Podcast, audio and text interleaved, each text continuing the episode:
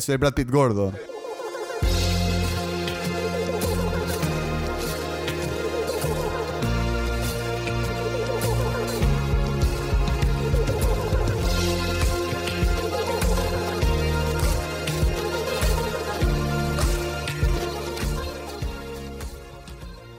Hola a todos, este es el Spanglisher, el podcast donde Chip, Gipong y yo vamos a hablar sobre cine, series, música. El día de hoy tenemos... ¿Qué pasa? ¿Por qué me miras como si nunca hablamos de música? Si siempre hablamos de música. Tenemos un gran invitado. hoy día tenemos un gran invitado, el señor Fuad Dasum, gran conocedor de cómics y todo lo derivado a Freaks and Geeks. Muchas gracias. Me, atrevo, me atrevo a decir. Me voy a tomar el... El agua. Con la que se baña el señor. Ya está, podemos decir eso. Bueno, eh, eh, quiero decirle a, a todos los que nos escuchan, feliz año nuevo. Verdad, feliz año. Feliz Feliz, año. año a toda la gente que nos escucha. Así es, feliz año. A todos los 10 de ustedes. Yo to- Ya, Yo brother, supéralo, ya son 12. ya son 12. son yo todavía no me recupero de la, de la barra. eh, No, pueden escuchar. perdón si es que mi voz está fallando un poquito. Si es que lo pueden escuchar. En todo caso, hoy, hoy Chip va a apoyarnos. eh, Answering yes or no questions. y- no, ah, tenemos un nuevo, tenemos nuevo Spanglisher. Oye, deberíamos hacer así. No. Eh, Es una belleza. Pues, tienes que explicar a la gente lo que estás haciendo para que... Le estoy dando con el mazo de Thor.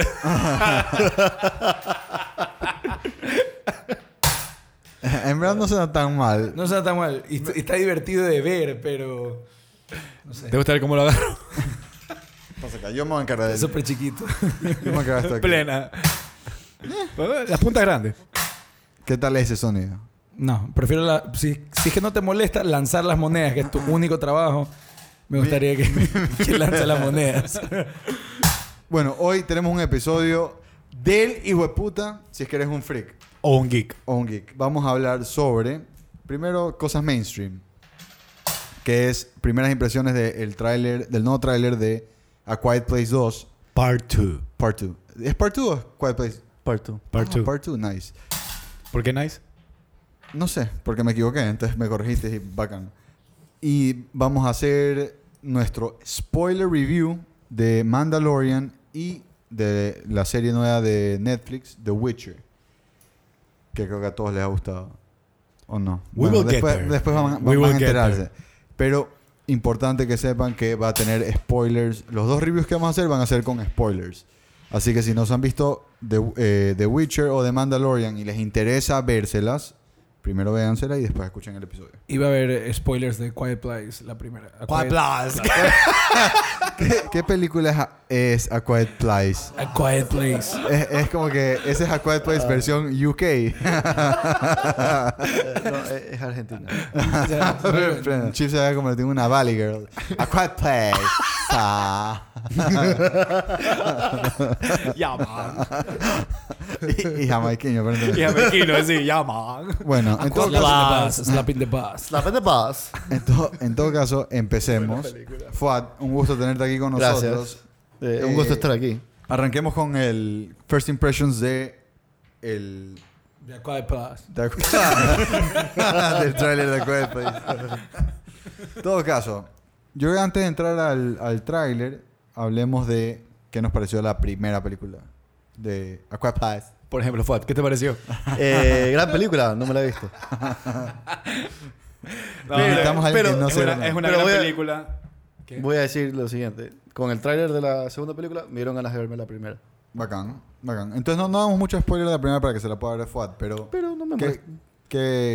Qué, te pareció la primera a ti? A mí me sorprendió. Yo tenía muy bajas expectativas y me gustó. O sea, tampoco es que me parece algo espectacular, pero me gustó.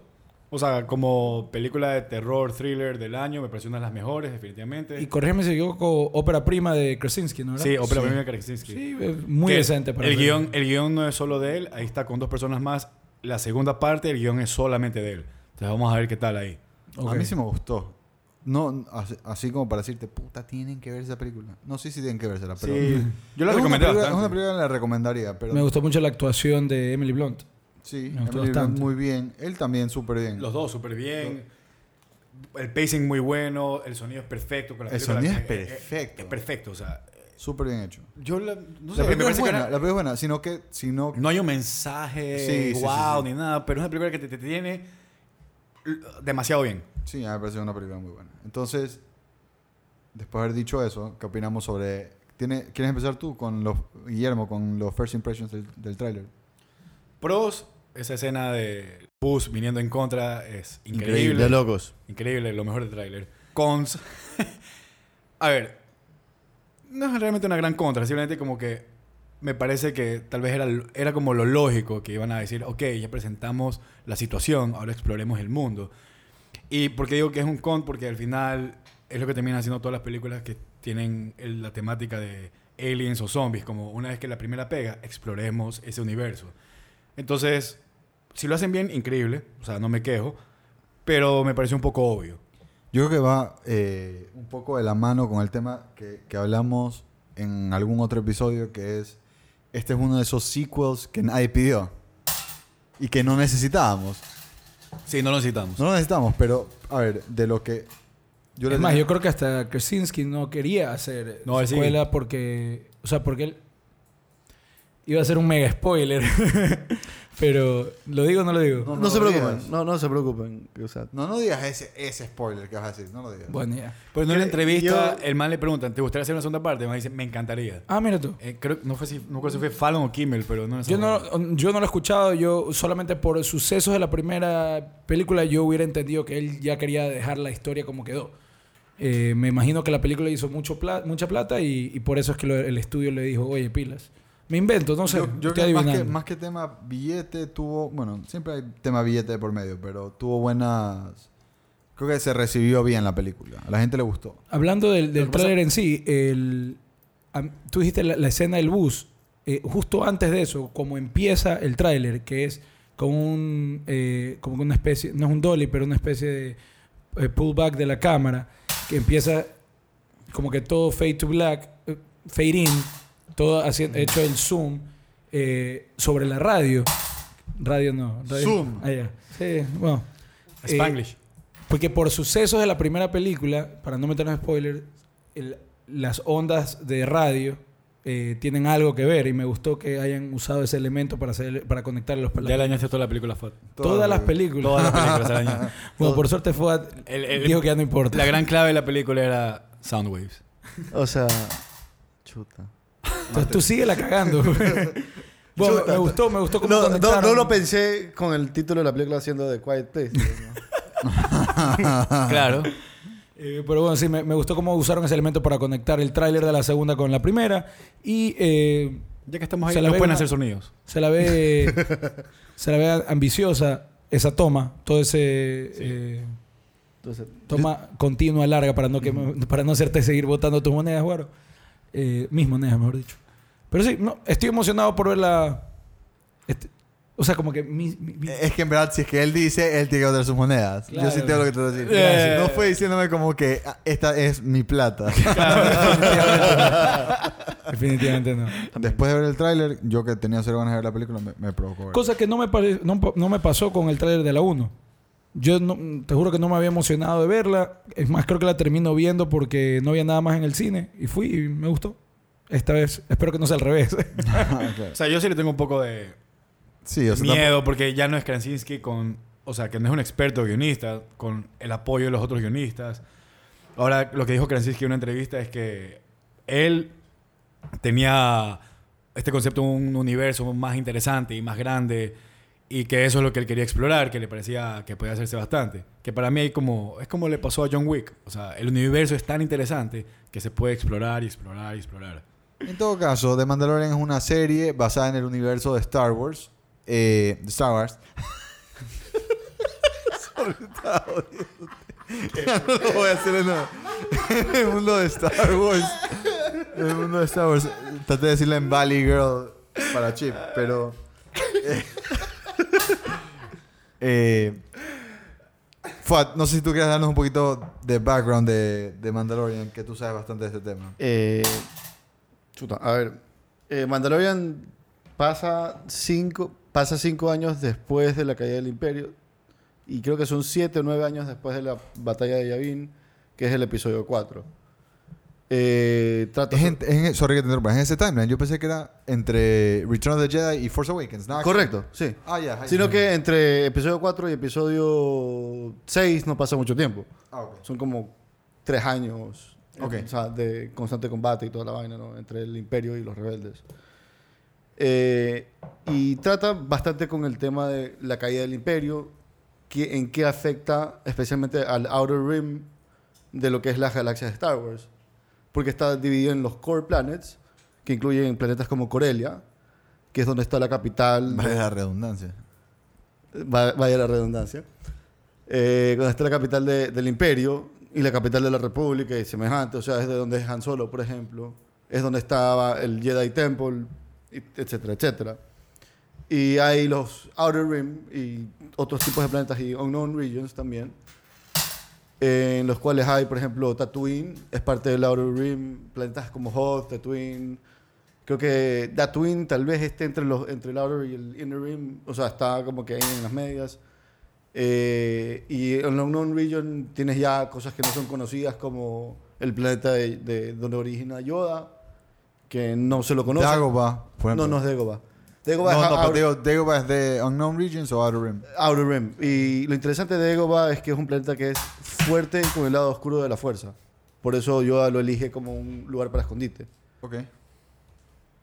Eh, de Mandalorian trata más que nada en, en- en temas de, de Outer Rim, o sea, temas de... tiene un trato con el, el Bounty Hunters Guild, de a quién le pertenecía, o sea, de quién era miembro personajes como Boba Fett, y los que conocen el, el Extended Universe, este, y que también es canon, parte de esto aquí, IG, eh, IG-88, que es el mismo modelo de robot que IG-11 de la serie, Ok. eh, Bosk, que es un Bounty Hunter, que es un Trandoshan, que es como la gente que es reptil. Eh, está Dengar, que usa como que una armadura parecida a los Stormtroopers. Eh, y otros, otro grupo más de. O sea, un grupo más o menos la- amplio de, de Bounty Hunters, quienes son parte de los miembros importantes del Bounty Hunters Guild. Esto trata más que nada con post-imperio. En el imperio tenían su trabajo y, y te, te- te da un... Y los Bounty Hunters por lo general eran contratados por el Imperio. Sí, eh, más que No nada. Sí, Quiero más que decir que gracias Fat porque Women's Cool. Sí, sí. claro. Y, cabe recalcar que como es inspirado en, en, spaghetti westerns y en old westerns y semejantes, el Bounty Hunter en ese tipo de, de, película y, en esa época representaba parte de la ley. Porque no siempre tenías a un oficial de la ley o alguien que representante de la ley en todos los pueblos habidos y por haber. Sino que teni- contra, el gobierno contrataba bounty hunters y les pagaba por, por que traigan este, recompensas a, a ellos, vivos o muertos, dependiendo de. Y por eso es que muchos westerns y, y semejantes, por ejemplo Hateful Eight, ba- eh, eh, tratan bastante con Django Unchained me parece el ma- mejor ejemplo. Django Unchained también. Pero en, en Hateful Eight, el, el personaje principal, o sea, eh, este man, el viejo de Kurt Russell, Tienes razón. es un bounty hunter Un bounty hunter. Que es conocido por, por llevar sus presas vivas al, al hangman. Entonces, este, va- trata bastante con eso y, y se nota clara en la serie, se nota bastante esa inspiración de Old Western y Spaghetti Films. Ahora, también se nota bastante la inspiración de Samurai Films. Que, este, cosas como Akira Kurosawa, de eh, Seven Samurai y, y parecidos en ciertas tragedias japonesas. Y eso también es parte de la, de la inspiración principal de George Lucas cuando hizo episodio 4. Eh, y tú ves esa influencia aquí en The Mandalorian. Definitivamente. O sea, el episodio 4 de Mandalorian, aunque no sea el más fuerte, Ah, es, Es- el que menos me gusta. es una... o Dicen sea, que es casi que Caron Copy de... es- De Seven Samurai. básicamente. Sí. Excepto con la diferencia de que no tiene siete personajes principales que son contratados, sino que Solo son hay dos. Exacto. Y ense- le enseñan a los, a los aldeanos a pelear, etcétera, etcétera, Sí, etcétera. eso, eso es sí, sacado de ahí totalmente. Es Seven Samurai y si te quieres poner western es este... eh, ¿Cómo se llama? Magnificent Seven. Seven. Correcto. Eh, Pero bueno, eh, Guaro, ¿a ti, te- ¿a ti qué te parece? Después de... Muchas gracias. Fue, fue de hecho verga información. creo que overexposure. está bien, está bien, está bien. O sea, yo estoy literal procesando. Yo, yo, estaba, yo empecé a googlear un par de cosas y sí, te- tienes razón en todo lo que dijo, por si acaso. Empezaste diciendo cuánto tiempo había pasado y dije, no, eso me suena mal. Lo googleé. No, he was right. Eh, lo mencionan en la serie en un momento dado, creo. Ah, en serio. Algo así, sí. Pero bueno, Guaro, ¿qué- ¿a ti qué te pareció? ¿Te gustó Mandalorian del comienzo a fin? Danos tu... A ver, eh, yo era de los que no estaban muy en el hype train de, de Mandalorian. Los primeros tres episodios me gustaron bastante. Y de ahí el, 4 y 5 fueron un bajón total. Tanto así que me vi el 6, 7, 8 hoy para el podcast. No, me, los dejé, me dejé de ver los episodios de, de Mandalorian porque en verdad me, había, me, me bajoné full y después vi Episode 9 y no quería saber mierda de nada de Star Wars. Nada, ni siquiera de esta serie que no tiene nada que ver con la película. O sea, está en el mismo mundo, pero más que eso, poco. Pero el episodio 6, 7 y 8, que puta, ¿cómo arreglaron esta serie? Súper bien hechas, bacán. Se sintió conflicto, hubo sacrificio, hubo, o sea, un final con sentido. Me gustó, me gustó muchísimo la serie, verdad. O sea, terminó fuerte, terminó muy bien. ¿Tú qué opinas, Guillermo? Eh, de hecho, estoy contigo. Mm, Comenzó bien, porque te introduce, te hace lo que tiene que hacer. Y y hicimos un review de los primeros 3, 4 episodios, si no me equivoco. Creo que los primeros dos episodios hicimos. Ya. Pri- Fue hace bastante. De ahí, para mí, en el cuarto y el quinto se cae, porque a, a- pesar de que es, eh, la, el- el- la fórmula es como episodic, o sea, cada episodio tiene un- algo que tratar y hacerlo, eh, siempre te va agregando información, te va dando datos, te, te- te- te expande el lore de, de Mandalorians, entonces funciona. Pero para mí el 4 y 5 no me agregan nada. No me agregan nada. Eh, tal vez lo que, lo que, lo que tratan de hacer es un poco más de, de, de presentarnos los personajes, principalmente el de Cara Dune, pero porque después se vuelve relevante. Pero en todo caso, no, no, yo, y perdí toda la fe. De ahí, creo que en paralelo ver Watchmen no me está ayudando. Claro, porque- Claro, pero en todo caso, ya definitivamente 6 se recuperó. Dije, ah, ok, esto está chévere de nuevo. 7 fue, "Mm, me gusta. 8 dije, bacán, terminó bien, me quiero ver la segunda temporada. Exacto. Pero concluyo para mí que es una serie muy entretenida, no es de mi top del año. No, es que e- es una serie muy diferente. No, no es algo como que, ah, que lo ves y te, te deja pensando o tiene un mensaje súper fuerte. Es una serie entretenida y bacán para ver. Y más que eso nada. Chip, ¿tú qué piensas? Para mí la, la serie, si bien estoy totalmente de acuerdo con ustedes que es un poco inconsistente en cuanto al nivel y calidad de los episodios, mi sensación con la serie no fluctuó mucho. No me gusta el primer episodio porque yo me esperaba otra cosa o según yo me lo habían vendido como otra cosa. Los rumores eran que Disney estaba haciendo un live action series de, de un Mandalorian. Pues, o sea, eh, nosotros Claro. vimos crecimos con, con Star Wars y con Boba Fett y Django Fett, entonces nosotros- o sea, yo me esperaba algo mucho más Greedy. greedy, exactamente. Obviamente después me di cuenta, aguanta, Disney Plus es para niños, entonces como que un no sé, ni siquiera se iba a acercar al PG-13, o sea, y- o sea, hubiera- R-rated fuera épico. Eso fue lo que discutimos en el episodio la Sí. pasada. Claro, eh, que un R-rated fuera impresionante. Sí. Ah, Eh, yo eh, simplemente eh, cierro ya diciendo que la serie me pareció un 6.5 sobre 10. Empezó un 6.5 por 10 sobre 10 y terminó en un 6.5 por 10. Tienen, tienen cosas muy, muy bacanes. Como por ejemplo el, el IG. Me parece un 10 sobre 10 personaje. Creo que la voz la hace Taika Waititi. la Sí. hace Taika Waititi. Que es el crack de personajes secundarios. Haciendo voces de personajes secundarios. Impresionante. De ahí el resto de personajes secundarios no me gustaron para nada.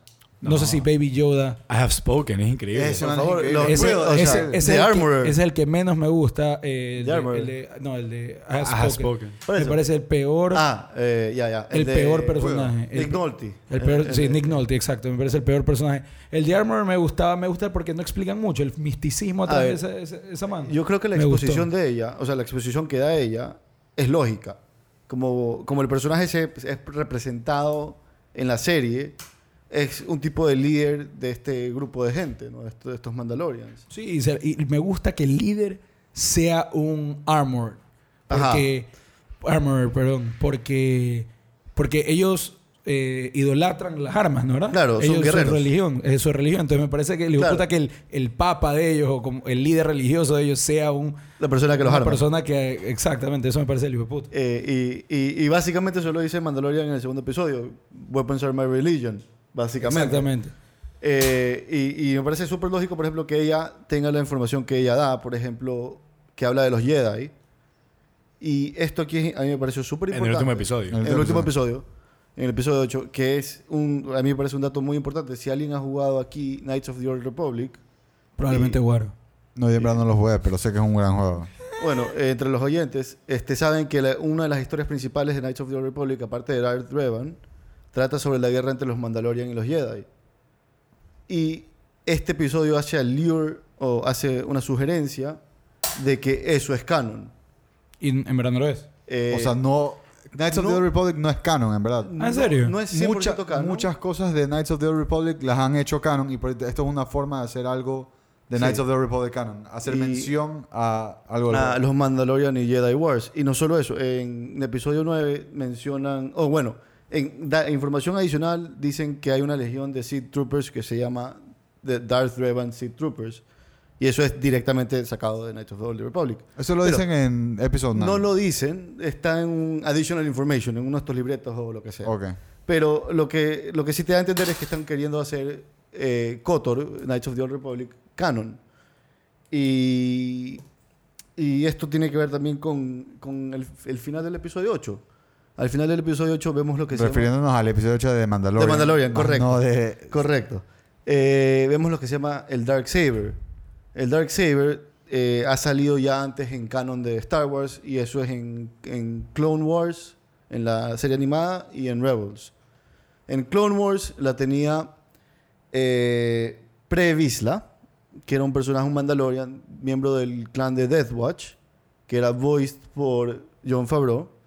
Esto es importante porque el personaje de John Favreau en la serie de Mandalorian que sale en episodio 3 es Paz Vizsla, un descendiente de Ah, ese. Mandalorian. El hijo de puta. Y más allá todavía, Pre, paz. el primer, el Viene único post. Mandalorian que fue Jedi. eh, Dad jokes. se, se vendrá. Uno bueno cada 10 episodios del Tú te podcast. Se- se vendrá- tachoco hoy día también, ¿ah? Post Vizsla se vendrá, no te preocupes. Ah, Yo lo sé, yo lo sé. Este, y el primer Mandalorian y el único Mandalorian que fue un Jedi, que fue uno de los Mandalore Primes, el líder de Mandalore, se llamaba, eh, creo que era Tran Vizsla, no me acuerdo, pero era otro Vizsla, era el mismo clan. Y- un Mandalorian Jedi. Correcto. Del hijo y, de puta. y él fue el que forjó el Dark Saber. Ok. Entonces el Dark Saber no solo es un arma Jedi, originalmente, Sino que también es Mandalorian. es Mandalorian. Y no solo es Mandalorian, representa a Mandalore Prime. Quien tiene el Dark Saber es el, El líder líder. de Mandalore, ok. tradicionalmente. Y el Dark Saber se quedó en, en- entre- en el Templo Jedi, eventualmente los Mandalorianos se lo robaron. Y ahora eh, el personaje de Giancarlo Esposito, Goff, eh, Moff Gideon, Tiene- A.K.A. Goose. Que, es Goose, eh, que es un Imperial... Para, eh, para los latinos, pues. es un, básicamente es un SS el tipo. O sea, es un I- IABS, creo que es lo que lo, como lo mencionan, que es Imperial Bureau of Security, una vaina así. Que quiere decir que el tipo es de inteligencia. O sea, es tipo SS, el equivalente a SS de los nazis. Porque el, el Empire es como una... Claro. Una, eh, Una copia de la Alemania nazi. Exacto. Entonces, el tipo tiene toda esta información que la va revelando como, como táctica de, de, de intimidación. Ok. Y también me parece una forma interesante de hacer exposición. Porque te da datos que tú no conocías antes, como el nombre de Mandalorian, que es este. Alguien me ayuda aquí. No me acuerdo, pero ¿sabes qué? Era un nombre súper raro para el personaje. Jin, Jin Johnson, una vaina así. Yo no lo puedo escuchar en mi defensa porque mi bebé estaba durmiendo, entonces tenía que escuchar súper bajito. Está bien. Pero puedes buscar cómo se llama Mando en la serie. ¿Por qué siempre we manage to mention Nazi Germany, marico? It's a fucking A ver. Todos los A- a episodios, ver. marico. Eh, Cuando eh, hablamos, si, de, hablamos de Star Wars el episodio pasado. si hablas de Star Wars, definitivamente tienes que. O sea, eh, si hablas del Empire de Star Wars, tienes que hablar, hablar de Nazi Germany, porque literal los, los oficiales están modelados a través de los oficiales de, de Alemania nazi. Definitivamente. Eh, y, y todo lo que hacen realmente es muy parecido. Eh, por ejemplo, y esto es muy interesante, eh, Din Yarin. Din Yarin. Din Djarin, ya, Din, Din Djarin, una vez así. Din Yarin. Eh, otra cosa que menciona este oficial es The Night of a Thousand Tears. Sí. Y eso es, obviamente, eh, regresando a lo de Alemania nazi, eh, es The Night of the Shat- Always coming back. es The Night of the Broken of the Thousand Broken Glasses o The Night of the Broken Glasses, y Shattered Glasses actually, que es cuando Alemania se decide boicotear los, los negocios judíos y, y atacar las, las tiendas judías y lo demás. Por eso son los los, los, Interesante. los Broken Glasses. Fuera me parece interesante. O sea, es más, yo te diría que la gran pregunta es, conociendo todo, digamos, esta información que envuelve la serie, que el público en general no conoce, ¿tú cómo la sentiste la serie? O sea, A mí ¿Cómo me- la calificarías? A mí me encantó la serie y le pondría un 8.8 probablemente. Uh. Eh, los puntos bajos para mí fueron, como ustedes dijeron, el episodio 4 y 5. Sin embargo, el 5 yo le tengo un poco más de cariño por temas de lore. ¿Cuál es el cinco? ¿Qué sientes que fue importante el episodio 5? ¿Cuál es el 5? Es el de Tatooine. Ah, ya, ok. Eh, El de Tatooine. Porque, Sí, la verdad que ese no me molestó tanto. O sea, a mí no me molestó tanto porque el, el tema es, o sea, primero que nada... Ese es en el que lo, lo traicionan. ¿no? Sí, correcto. O sea, es un, tip- un típico plot western que lo veías venir a semillas. Lo que pasa es que 100%. en ese pero es que episodio- lo veías venir, no te agrega nada, no sé. En Eh, ese episodio me di cuenta que era de Mandalorian. En ese, episodio me di cuenta, ah, esto va a ser episodic. Sí. No va a ser como que la gran, Claro. la gran eh, serie que... Que como que atas todos el- los cabos que- al final. Claro, que, Es- el, que por ejemplo el, el score sugería. El score sugería que esto iba a ser monstruoso. Bueno, el, Pero ah, terminó siendo una historia bastante pequeña, bastante eh, centrada. Y ey, es- sim- a mí no me gustó tanto el score.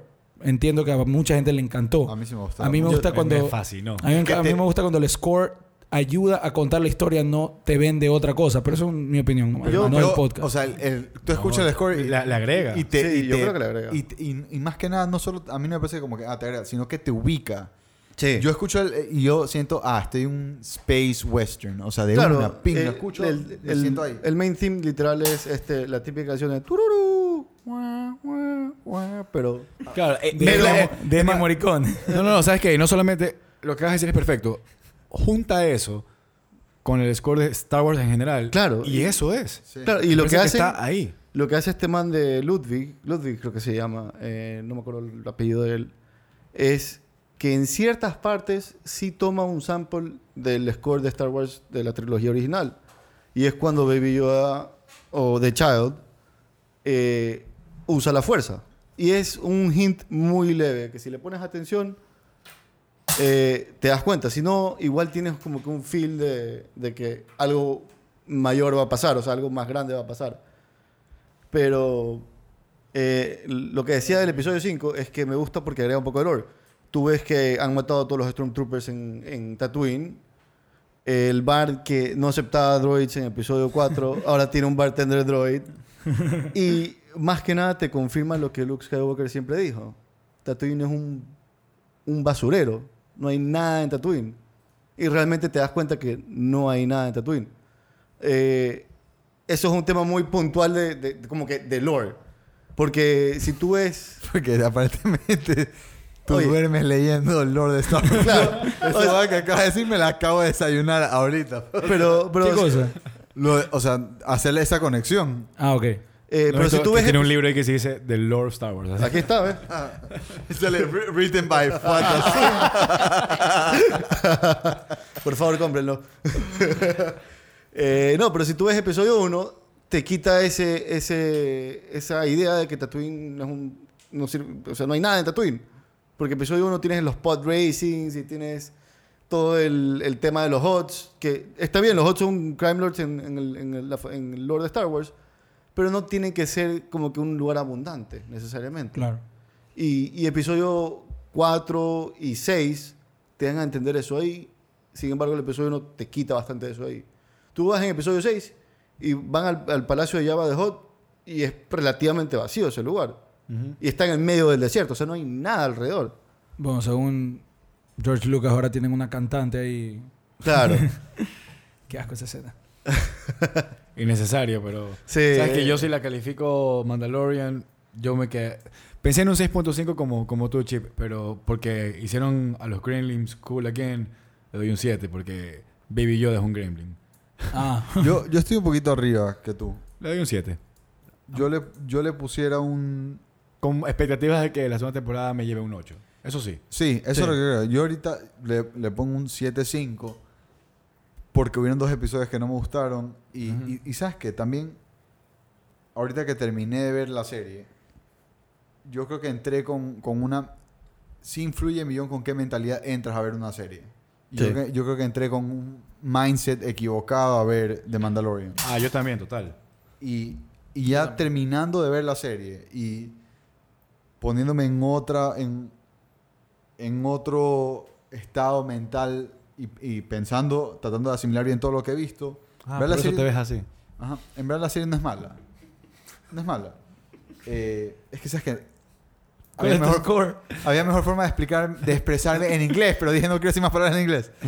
Eh, Pero si este es el Spanglish Yard, ¿por qué no? Sí, vale, sorry. Hubiera, hubiera expresado en inglés y hubiera dicho algo con sentido en vez de inventar, decir cinco segundos de palabras que no significan nada. Sí, porque hasta ahora no sé cuál es la idea. La idea es que ah, con, el, tu, con, el, score. Con el mindset, con el Eso mindset 17.5. correcto, Ah, perdón. sí, 17.5. Con, con el mindset correcto, la serie me gustó más. Ya. Si Sí. yo mantuviera lo que pensé inicialmente de esta serie, pensaría que es mucho menos. Sí, a mí, a mí tal vez también me baja la película porque nunca he sido... La serie, no- por favor. perdón, la serie. Nunca he sido fan de las series que son Monster of the Week o Episodic porque eh, no me gusta ese formato. A mí me gusta que las historias progresen y no que tenga que pasar algo cada episodio. Pero en este caso sí le doy la excepción porque sí juega con el lore de Mandalorian, por un lado. Por otro lado, sí hay una historia que está sucediendo, pero mm, digamos, no es una línea tan fuerte que la ata, tienes que dejar que fluya. Sí. Entonces, ok, quiero ver lo que pasa en la siguiente temporada. Sí, eh, yo lo vi también como una forma de, de cómics. O sea, tú ves una cómic y te, te dan un teaser de algo en el issue 5 y el issue 20 te vuelve a salir ya completo. Y eso pasó bastante aquí. eh, en el episodio 3 salen todos los Mandalorians.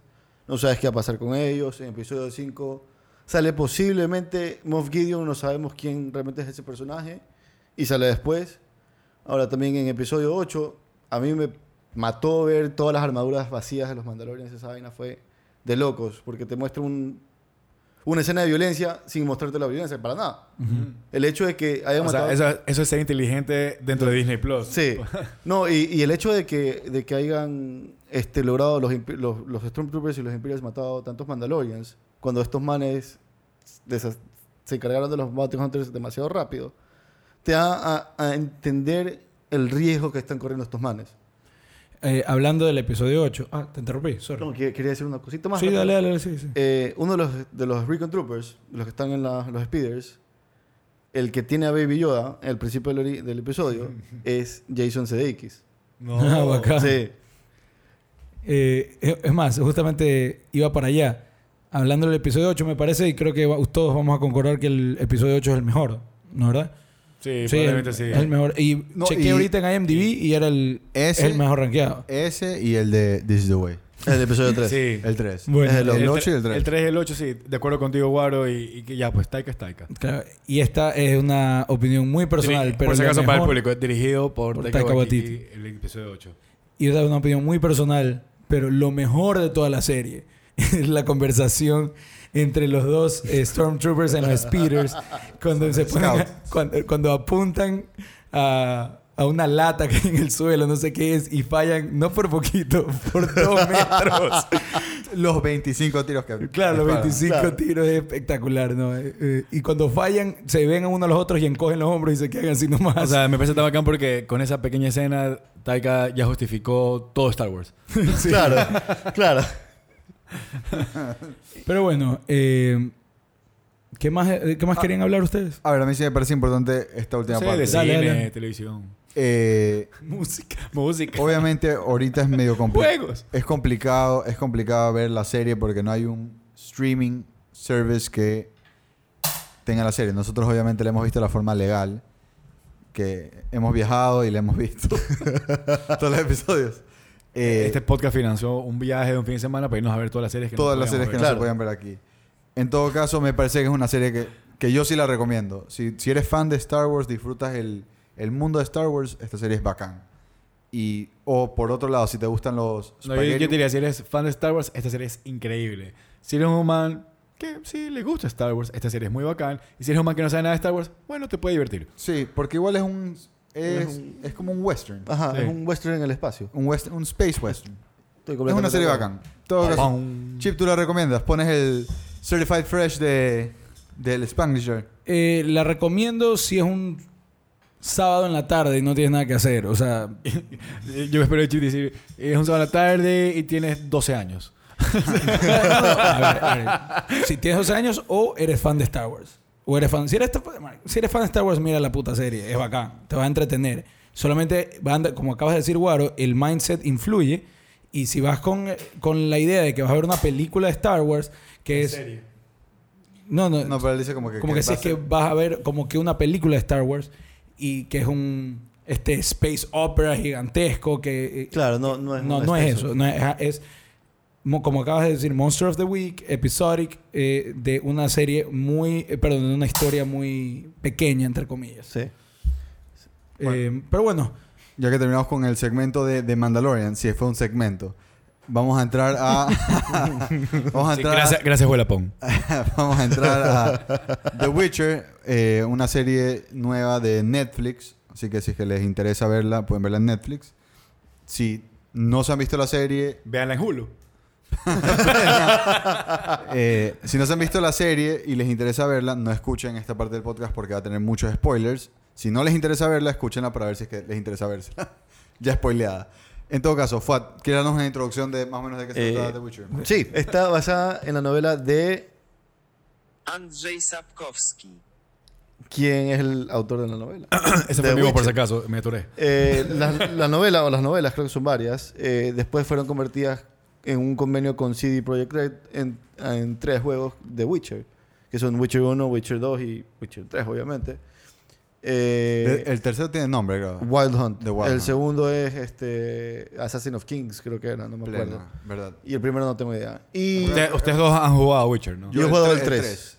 Los dos han jugado solo el 3. sí, parte del 3, no todo. ¿Y por qué no el primero y el segundo? Porque, Porque- porque ya eran, muy- eran súper viejos. Sí. Y, y The Witcher 3 fue el juego que en verdad... En el o sea, fue 2015. re- Fue, revolucionario. O sea, Sí. eso fue una huevada de loco. ¿Por qué? Eh, Por- mira, mira, des- porque tenía millón decision making y e influía eh, en como que el juego. Entonces, por decirte, cosas súper bacanas del juego era que te encontrabas un man en un puente y lo estaban atacando ciertas personas y tú podías decidir si lo ayudabas o no lo ayudabas. Y digamos que te, te dio pena en ese momento y lo ayudaste. Y después ese man era un violador de, de mujeres del pueblo y lo encuentras como que haciendo pendejadas. Y, o sea, ese tipo de repercusiones tienen tus acciones en el juego. Entonces, eso es súper es súper bacán. Aparte de que, de que el- la, la historia era súper bacán y la- el- la- las peleas eran increíbles y usabas los poderes de, de este man, te- había este, este trip de que tus decisiones, tú sentías la influencia que tenían en el juego.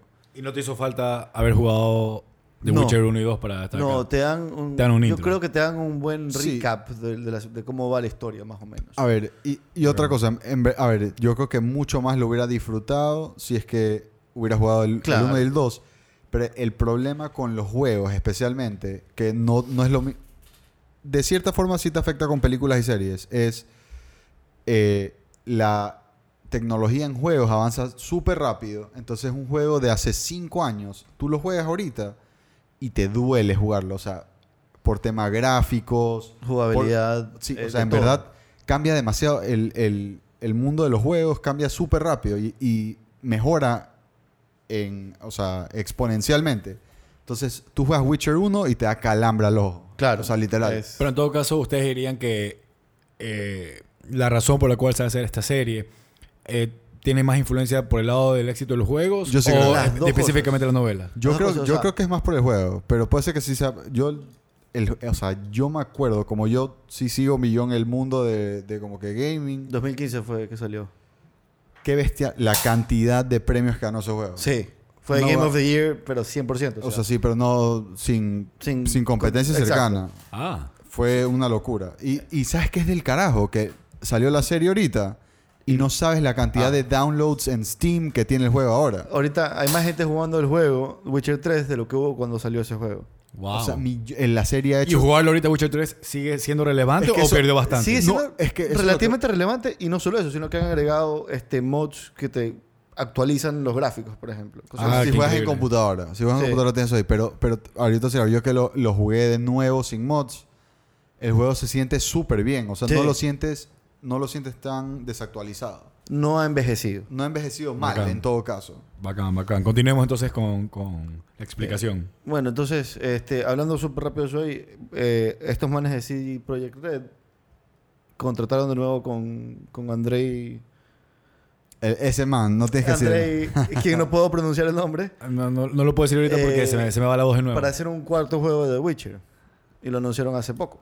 No han dado mucho detalle. Bueno, eh, mucho aparte de eso, ahí, la serie fue creada más que nada basada en los libros, de lo que tengo entendido. Eh, es antes de los juegos, el timeline de la serie. Y a mí me, parece, me pareció, me encantó la serie, lo voy diciendo una vez. No he jugado mucho del Witcher 3, es más, como para decirte, me sé todo el lore de Witcher. No tengo tanto, tanto conocimiento del lore de Witcher como en otras cosas, como digamos Star Wars, por ejemplo, o, o Warcraft o cualquier otra cosa. Sin embargo, ciertas cosas te quedan, como que qué es un Witcher, eh, Claro. los magos, los sorcerers, ciertos sorcerers. no, y que, o sea- y que hay diferentes escuelas de magia también. Sí, este, por ejemplo, los Witchers no pueden usar la misma magia que los sorcerers. La, la magia de los Witchers es bien limitada a runewords, que son No, Ard y semejantes y otras cosas. No, y también tengo entendido que hay sectores en los que ciertos tipos de magia están prohibidos. Exacto. eh, y hay diferentes, diferentes tipos de Witchers también. O sea, hay varias escuelas de Witchers. Eh, Geralt of Rivia es de la escuela Wolf. de los Wolves. Exacto, correcto. Hay Bears, Vipers, Cat y Griffin, hasta donde me acuerdo ahorita. Mira que lo interesante de lo que estás diciendo es que yo no, no había- ni he leído ni he jugado. Entonces sabía que había este hype de, de esta serie y, y- y no sabía cómo, cómo interpretarlo porque dije, ¿y ahora qué me voy a ver? Entonces, porque quería estar un poco más informado, me empecé a, a ver videos de, o sea, what you need to know to see The Witcher. Claro. Entonces, ahí empecé a entender un poco más el lore y las escuelas y dije, ah, Claro. esto está súper interesante. Y esto habrá sido hace algunos meses ya. Y pasó el tiempo, salió The Witcher y dije, me la veo ahorita. Pues ya no tenía tan fresco esa información que la, Claro. que la vi en un día, pues en, que en tres videos. Claro. Y cuando me vi The Witcher, que tal vez por ahí me saldrán unos haters diciéndome que estoy equivocado, pero algo que, que provocó con The Witcher, que no me pasó con otra serie que voy a decir cuál es, es que me interesó mucho leer para entender Claro. el El mundo. esto- este universo, porque... Y la otra serie, eh, impresionantemente, es, Es Game of Thrones. Game of Thrones. Porque Game of Thrones cuando comenzó, yo dije, yo siempre decía, ah, no, los libros me los leo cuando se acabe la- Claro. la, serie, para ya, ya no estar como que contaminado de información. Pero mm, hasta hasta ahora me los leo, o he empezado a leerlos, y igual se acabó Ta- este Yo año. creo que también la serie se terminó tan de una forma Sí, tan que te- desagradable sí, que- que- te, amarga. quitó Se me ganas- te quitó las ganas Se me. Claro. Pero, ¿qué es lo que pasa? Yo con Game of Thrones sí me informaba bien. Aparte, había bastantes videos, había los Sí. theories y todo. Entonces, sí estaba informado de todo. Versus que acá siento que necesito leer los libros porque quiero entender mucho más de cómo funciona este mundo, estas magias, estas escuelas. O sea, a- Sí. hay tanta información Sí, que parece no. interesante. Y, por ejemplo, a mí lo que me pasa es que yo, no, como no conozco, eh, no, he- no- tampoco he investigado tanto. Pero, sin embargo, la serie te hace un trabajo que te hace querer investigar. ¿Por, total. ¿por qué? Total. Porque no te da la exposición típica de que te dicen, te escupen todo y te dijeron todo y te dicen toda la información. Sino que te dan este, lo, lo, lo necesario. lo necesario. Lo- Es que eso, eso- te diría que ese es uno de mis puntos súper a favor de la serie. Exacto. Que dos series que lo hicieron este año, Watchmen y The Witcher. O sea, no te regalaron la información. O sea, tienes que investigar, Claro. tienes que saber un poco más. Y no solo eso, sino que no te trata como un estúpido. O sea, te dicen, por Exacto. ejemplo, eh, en un momento dado, Geralt menciona que ya no hay más Witchers. Por, lo, por lo menos de su escuela. Porque algo pasó en Caer... Chuta, me olvidé el nombre del... En Kaer Morn. Caer Morn, que es el, el- el castillo donde viven los Witchers del Wolf School. Y por ende, por, cualquier, por, un, por un evento que lo nombra, ya no hay más Witchers porque no hay la magia para hacerlos. O sea, no se crean más Witchers.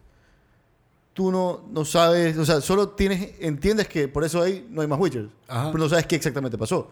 Claro. Eh, lo mismo con, por ejemplo, Nilfgaard. Eh, Nilfgaard es una sociedad que cuando regresa el heredero eh, correcto, porque te mencionan The Usurper en muchos episodios, que, eran los- que era un tipo que, que usurpó el trono de, los herederos, del- del- de la realeza correcta de Nilfgaard y estuvo ahí por bastante tiempo en el, en el trono. Regresa este, el correcto, y empieza una sociedad religiosa. Claro. Y lo mencionan diciendo que the seal o the zealousness of Nilfgaard. No te dicen que son directamente religiosos, pero te hacen entender mediante otras cosas. No, también te hacen entender que Geralt va a entrenar a Ciri, ya, para, pero nunca te dicen por qué. Y es porque él está obligado, como parte de su escuela, a hacer otros Witchers de su escuela. Es una Sí. obligación que él tiene. Entonces, por eso es que eh, eh, el... ¿Cómo se llama? El este de... de- The Lost Surprise. O sea, bueno, en el caso de, de- de- de la novela, que él sí sabía, lo hace a propósito porque él necesita un discípulo. Ya. En, en la película, en- digo, en, la, serie. En la serie no lo hace a propósito, pero igual está implícito y no te lo dicen. O sea, Sí. y eso me parece, o sea, me parece que está súper bien. Ahora, otra diferencia que tengo entendida que hay entre la serie y el libro es que Geralt of Rivia, en, las, en el libro, es la persona que más habla. Mm. Eh, sin embargo, nosotros tenemos la, la- la imagen en los juegos y en la, en la serie de una persona stoic. Una de las cosas que más me gustó de la serie es lo bien casteado que está Henry Cavill para el, para el personaje. Súper bien. Y otra cosa, te, te da a entender lo importante, o sea, y, puta, lo importante que es que, que él, en este caso, lo fanático que él es del personaje, Claro. de Geralt of Rivia, y cuánto esfuerzo le ha metido a hacer él, o sea, lo Sí. emocionado que él estaba por, Mm. por representar este papel, y, te- y puta, o sea, tú ves que es de lo mejor de la serie, como él Sí. lo representa a Geralt of Rivia. O sea, después de verlo hacer esto, dije, ya no necesito Superman. Claro, no, no. Ya- o sea, ya- el ya no- ya no este- quiero que el man haga Superman, el que se tipo- quede con No, ¿y Witcher. sabes algo del hijo puta que vi? El man que escribió las novelas dijo: Henry Cavill es la cara de Geralt of Rivia. Me dale pistola a todas las otras. Él es. O Qué- sea, o sea, qué increíble, yo cuando yo haga los libros, para mí, él es la cara de Geralt of Rivia. Y, y la verdad es que, como, como dice Guaro, Henry Cavill es un fan de las propiedades de los juegos. O sea, este es el tipo Claro, que... además le encanta el juego. El tipo que no Que, contestó... seamos claros, o sea, Henry Cavill es como Es- la versión tuca tuya. Es claro. Sí, correcto. o sea, es, es el tipo que no contestó la llamada al Sorry, cast. sorry, quiero dar contexto. Guaro dijo que él era el Brad Pitt flaco antes de empezar. Entonces, Brad Pitt gordo. no, dijiste el Brad No, Pitt sí. flaco, chucha. No, no, no. Después me equivoqué dije Brad Pitt flaco. Pero primero dije soy Brad Pitt gordo. A ver, es, es cuestión de, de- de- de escoger. Él es o el Brad Pitt gordo, o el Jack, o Black, Jack Black flaco. Cualquiera de Ya. los dos. Pueden elegir lo que ustedes quieran. O, O, o o el, la versión no tuca de Henry Cavill. o- o el Jason Sudeikis de pueblo. También. Bueno, este... Hablando un poquito de Henry Cavill, solamente, yo he visto muy poco la serie. Probablemente he visto... Dos escenas. Yo probablemente he, he visto 25 minutos del primer episodio.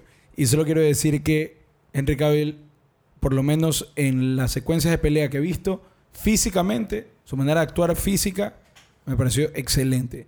Bien entrenada. El man en las artes del, de la espada. ¿Cómo se llama? Déjalo así si quieres. Sabes jugar con la espada. Eso suena mal, bro. Terrible.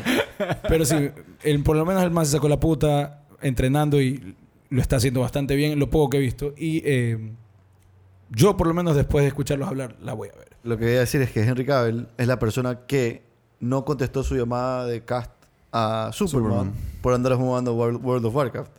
Claro, O casi sea, no. ese es el casi nivel pierde de- el camello, hermano. Ese es el Claro. nivel de, de geek No, que y es el sa- man. y sabes- lo Quiero que más sepas que mi primer punto de, de apuntes para, para The Witcher era buena actuación de Henry Cavill. O sea, era mi primer punto, hablar de él. Sí, Es que es para mí es como una de las cosas que. claro, que tienes que, que que destacar. No, y De es ahí- increíble, o sea, manteniendo en esa línea de que a pesar de que la actuación de él es muy buena, él, él no es el personaje principal en esta serie. No. Exacto. Eso es increíble. Eso es correcto. Es increíble eso. de ahí. 100%. Ya- Es increíble, pero igual es de las cosas que me decepcionó a mí de la serie, en cambio. Pero eh, A mí me encantó eso ahí porque me, me, me dio a entender que, o sea, él es una herramienta narrativa de este mundo, ya que me pareció increíble. Por otro lado, pienso que el momento que él va a brillar es algo que no lo sabemos cuándo va a pasar. Y tal vez no pasará en la segunda temporada. Nos vamos a acostumbrar a él como esta herramienta. Y eventualmente él va a tener un protagonismo que no esperamos. Yo creo que algo así va a ser. Sí, porque acuérdate que supuestamente quieren hacer siete temporadas. Siete temporadas, sí. Y en esas siete temporadas tienes bastante espacio para hacer todo lo que tú has dicho. Ahora, eh, justo lo que tú habías dicho, hablando con Dani el otro día, y me, me hizo caer en cuenta esto aquí. Dani Llanos, Sí, correcto, Dani. otro, Llanos. otro invitado que tal vez conocen aquí. Este, y seguramente tú hablaste con él esto aquí, es que Henry Cavill no es el centro de la serie. Tu foco, tu centro es Siri, Sí. Sí. 100%. Totalmente. Y tú te das cuenta... Y te diría que el Norden sería Siri, de ahí Jennifer, y de ahí... sí. y de ahí- de ahí de- sí. este, Geralt, Geralt of Rivia. Ajá. En todo caso, a mí el, el arco que mejor me parece, que, o sea, el mejor ex- explicado y el, el más importante para mí del- de la primera temporada es el de Jennifer, justamente. Sí. Eh, que, te, que te explican todo su origen, cómo la man va creciendo y está haciendo esta sorcerer fuerte que tiene millón que ver en, en- en la historia de, de- de este mundo. Y, y sí, de ahí a mí no me gustó mucho el tema de que no hayan explicado mucho de, de Geralt. A ustedes les gustó bacán, pero Eh, a mí, a mí me parece que la serie, o sea, el primer episodio que es, justamente estamos enseñándole a, a Chip escenas del, del primer episodio, me parece que el personaje de Geralt se mantiene mucho tiempo en la serie así, o sea, tú lo Bueno. no, no, no se desarrolla mucho el personaje. hay un progreso cronológico y acuérdate que Geralt vive por cientos de años. El- Sí. eh, el tipo De hecho, de hecho, Jennifer es dos décadas mayor a, a Geralt. a Geralt, sí. Eh, él lo cambia mucho. Y, y mi única crítica que tengo a la serie realmente es no con la actuación del personaje de Jennifer, pero con el personaje de Jennifer Yo la amo, cuidado con lo que digas. no le dieron suficiente tiempo. Yo creo Pero que pudieron, todas las- yo creo que pudieron haber agregado un episodio más a la serie y, y explicado un par de cosas más. Por ejemplo, por qué ella, se- o sea, entre que ella se aburre de la corte y, qui- y, y tiene la conclusión de que quiere tener un bebé, hay un gap, hay un gap de tiempo bien largo, Sí. que no sabemos cuál es el proceso de, de pensamiento de ella y cómo ella llega a estar en la corte, de, de estar en corte a... Claro, a definitivamente querer- por, por, por, por, Sí, la serie no querer hacer exposition, sí se Sí. salta esto- estos Sí. espacios, Y- y- porque juega con los tiempos. Pero, Claro, y hay un constraint de tiempo también, ¿no? o sea, en cuatro episodios. Sí, pero yo, ¿sabes qué? Prefiero eso que el exposition. una Claro, no, definitivamente. definitivamente. Y esta serie ha hecho el, el- el trabajo de no ser overexposure, o sea, de, de no alimentarte con, con información. Hay más de un timeline que, bueno, estamos un poco indecisos de si son dos, tres timelines, pero Yo creo que son tres timelines. yo porque- estoy de acuerdo con que son tres. por cada personaje. Yo lo sentí como dos porque sentí que igual la historia de Witcher sucedía al mismo tiempo que la historia de Jennifer. Aunque hay dos décadas de, de- de diferencia de edad, pero en la forma en la que se encuentra se- la, la narrativa de los dos pareciera que llegaron muy natural ese mismo momento. Mientras que Siri sí hay una historia detrás de ella, de cómo fueron los papás y, y cómo nació ella y Sí. todo esto que nos lleva a ella. Entonces, es- ella sí sucede en otro tiempo totalmente distinto Claro. hasta llegar a este punto. Hay 30 años de diferencia, o sea, entre el principio de la historia y, y relativamente hablando 30 años de diferencia entre el principio de la historia y el... Y cuando ya se encuentra y con cuando ya Siri. se encuentra con Siri. Ahora, ¿por qué hay tres timelines diferentes? Que, que estoy de acuerdo con Gordon en eso ahí. Porque Jennifer... se Jennifer. Jennifer se convierte en una No, sorcerer. por si acaso, no, no es Jennifer. para- Je- ra- Jennifer. Raramente es Jennifer. Es correcto. La estrella empieza ya cuando la agregan al... al a- Al Brotherhood. Al Brotherhood of- O sea, cuando la empiezan a entrenar. Correcto. Y ya ella tiene 20 años más que, que Geralt of, of Rivia. La historia de Geralt no empieza No cuando él empieza, no, no empieza cuando él, cuando él empieza a ser Witcher. Empieza mucho después. Ya tenía cierta fama.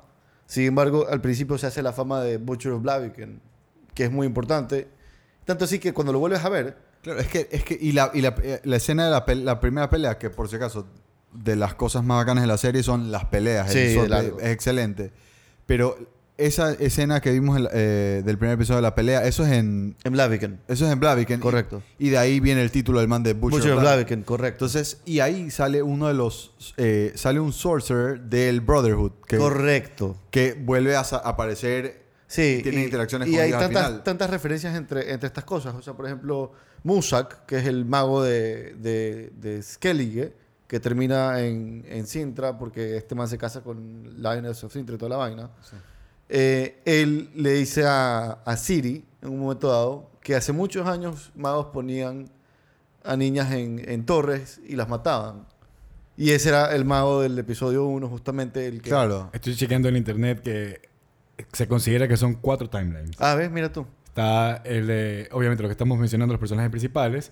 eh, y adicionalmente, El de... el de. Nilfgaard. Nilfgaard. Claro, Nilfgaard y Jaskier eh, básicamente Jaskier. nos cuentan otra historia.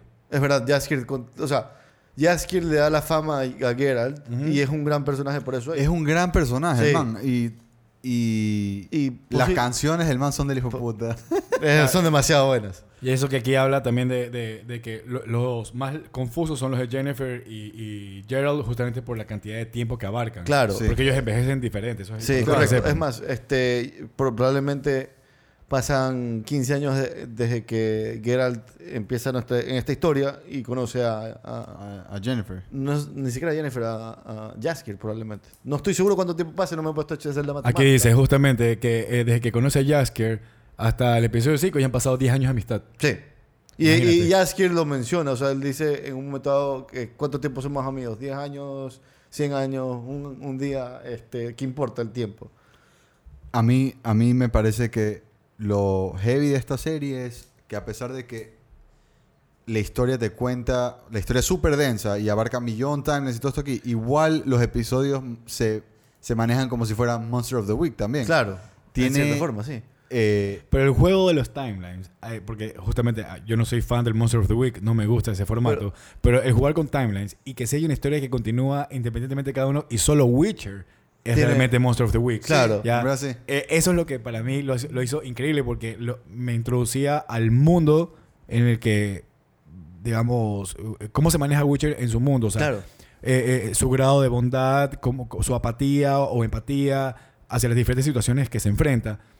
Y para eso tienes que demostrarlo justamente con un Monster of the Week. Claro, Y, y- funciona bien. Y las otras cosas que suceden en paralelo con Jennifer y con Siri, o sea, hace que la serie sí se sienta que tiene una línea. Claro. Y eso Sí, me gusta. Correcto. Eh, y y, La gente decías. O sea, y- a ver, y, y por qué es que me molestaba lo del tema de, de, de Gerald y me hubiera gustado tener más tiempo con el man? Porque en verdad las historias de él me parecieron bacanas. O sea, la, cuando el man pelea o tiene como que estas misiones o bounties, Bounty, sí. son súper bacanes. Cuando el man se encuentra con el, con el, el fono, con el con, fauno. con el fauno este, es bacanísimo. Sí, O sea, esa y le dice, hablas. Yo me dice, sí, soy un fauno raro, inteligente. Le dice, no, you're a dick. Eh, eh, es, es bacán, o sea, esa Ahora- historia es bacán y, y la, la interacción entre él y Jaskier es bacán. Sí, y yo creo que eh, ellos limitaron eso ahí más que nada por, por presupuesto. O sea, de lo que hablaba con Dani, y, y tiene mucho sentido, es el presupuesto, hermano, porque... Pero yo, pero yo vi, Claro, pero... pero yo vi que, por decirte, que los episodios de Game of Thrones costaban más o menos lo mismo que los episodios de The Witcher, man. Pero no, no, según yo, mucho más presupuesto tuvo... mucho 8 millones de dólares al tuvo... principio. 8 Y- millones de dólares tuvo, tuvo eh, The Witcher por episodio. Supuestamente Ya, 90 eh, millones costó. Pero si te pones a ver, las- al principio Game of Thrones no te mostraba ninguna pelea. Bueno, y, y ustedes saben algo como Por- para eh, avanzar de la profecía de Siri. La profecía... Te prefiero no hablar del tema. Es que es un poco complejo para nosotros que tal vez no somos, no hemos leído mucho, pero ¿Sabes algo que parece Que- interesante es que hay una escena en la que ella destruye a cinco personas y nunca sabemos cómo, ¿no? Sí, Claro, que me este, encanta que no nos digan cómo, sí pero hubo hay- violencia. sí hay un... Ella ahí, si te das cuenta que eh, antes de, de que corten, ella empieza a hablar en, en Elf y empieza a decir... Exacto, en Elder. Y- en Elder y empieza a decir algo y Lo yo no que- entendía por qué lo hacía. Y un poco investigando, existe esta profecía.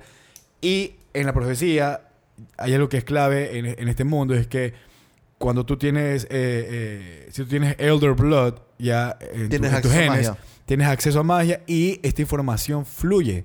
O sea, genéticamente fluye en ti. Entonces, porque ella nadie le enseñó estas palabras y las puede recitar, es porque genéticamente están impregnadas en ella. Por ejemplo, Jennifer. Jennifer, eh, ella puede hacer los portales de los, de los Elder Portals sin mucha práctica. Cuando este man de... de ay, no, le- no escribí el nombre aquí. Eh, Si hay alguien que, con el que ella tiene como que interacción con Ajá. otro sorcerer que le enseña a hacer los Exacto. portales. Bueno, Y- pero algo que es interesante como parte de este prophecy eh, es que, no sé si lo sabían, pero, pero parte de esta profecía es que se viene, de hecho, un long winter. Exacto. Este, y Hay, llama- mucho, hay, mucho, hay mucho parecido ahí con Game of Thrones, pero me parece interesante Sí, porque, no. porque justamente The Witcher fue escrito antes que Game of Thrones, pero por dos años de diferencia que se empezó a publicar el uno versus el otro. Eh, ¿En Pero lo- serio? Yo no sé, Sí, que The sí. Witcher se escribió antes que... Se escribió eh, antes. tiene tiempo. Tiene, tiene, sí, pero son dos años, o sea, no, no- es mucha cosa. Igual, pues es suficiente Pero para que lo copien.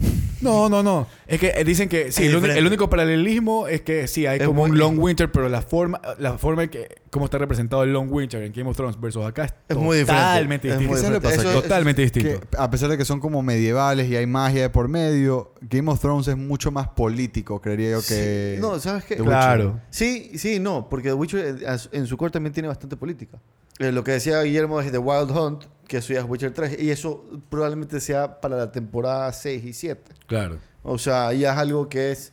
Vamos a Mucho construir, más allá sí, vamos a futuro. construir para eso de ahí. Y sería súper chévere que lleguemos a eso ahí, porque Wild Hunt es de locos. Me- algo que también me encantó es que en el último episodio ya se crea esta unión de los tres símbolos. Sí, Ya, porque es el eso- destino de los tres que se encuentra ya. Eso quería hablar Eso es increíble. Que eh, ellos ahorraron el- la introducción de la serie, el, el intro, lo ahorraron para el último episodio. Porque es cuando realmente empieza la historia. O sea, cuando, cuando ya llegas todo, cuando todo se conecta. Y, y te termina con el símbolo de, de los, de los Witchers de la Escuela de los Lobos.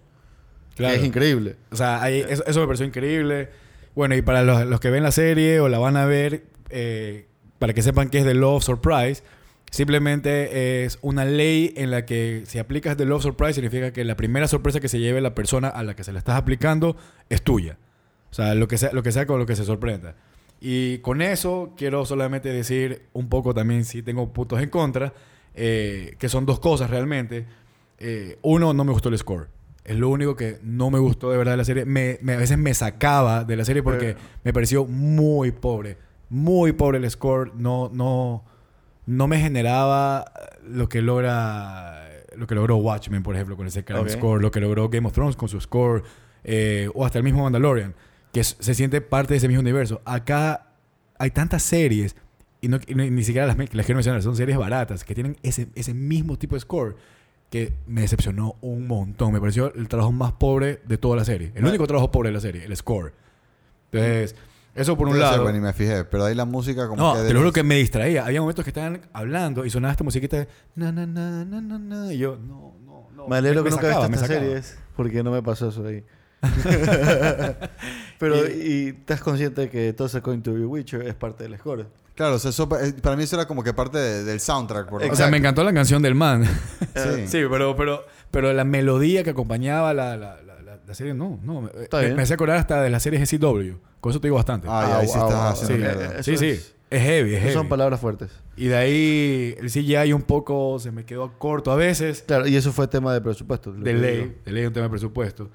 No sé si para el público común sea una serie que no enganche de una. Tal vez tiene que crecer como Game of Thrones. Ya lo Sí, veremos, pero... definitivamente. Sí. ¿Qué score le dan? Yo... Bueno, por favor, tú primero. Mi score es 7.5. ¿Cuál es tu score, Fuad? Eh, yo le voy a poner 8.9. Yo me quedo en un 8... Yo me quedo en un 8. Ya. Bueno, para cerrar, queremos agradecer a Fuad por las clases que nos ha dado hoy día. Creo que el público y nosotros hemos aprendido en conjunto. Sí, la verdad que es súper denso, Fuad. Millón gracias por venir. La verdad que nos diste una clase magistral a todos. Eh, antes de irnos, solamente le quería aclarar a todos que, si bien ya hemos dicho esto antes, pero el próximo episodio confirmado va a ser eh, el episodio que vamos a decir lo mejor del cine del 2019. que vale la pena aclarar, ha sido un año recargado de muy buenas películas. Tanto así que estoy seguro que no vamos a poder verlas todas hasta la fecha que queda, porque nos quedan unas cuantas películas a cada uno. Y principalmente anuncios. No hemos visto 1917 y la queremos ver en el cine, así que no la vamos a calificar. Correcto, 1917 no la vamos a ver porque se estrena en Ecuador en IMAX el 16 de febrero, me parece. Ajá. Y, es, y esa película está para verla en IMAX, o sea, es la pantalla más grande que encuentren a verla. No se la vean pirateada, por favor. Esa película vale la pena ir al cine y a IMAX a verla. Que de repente, si estábamos todos de acuerdo y esa película vale la pena, después de verla, diremos, ¿sabes qué? Entra en el, en el puesto tal. Sí, sí, pu- puede ser. Pero hasta, hasta eso solamente podemos calificar eh, las que nos hemos visto, que son bastantes, y el próximo episodio diremos cuáles son nuestras favoritas en un formato que les explicaremos el próximo episodio. No es tan complicado de seguir y va a ser súper divertido. Por favor, no se lo pierdan.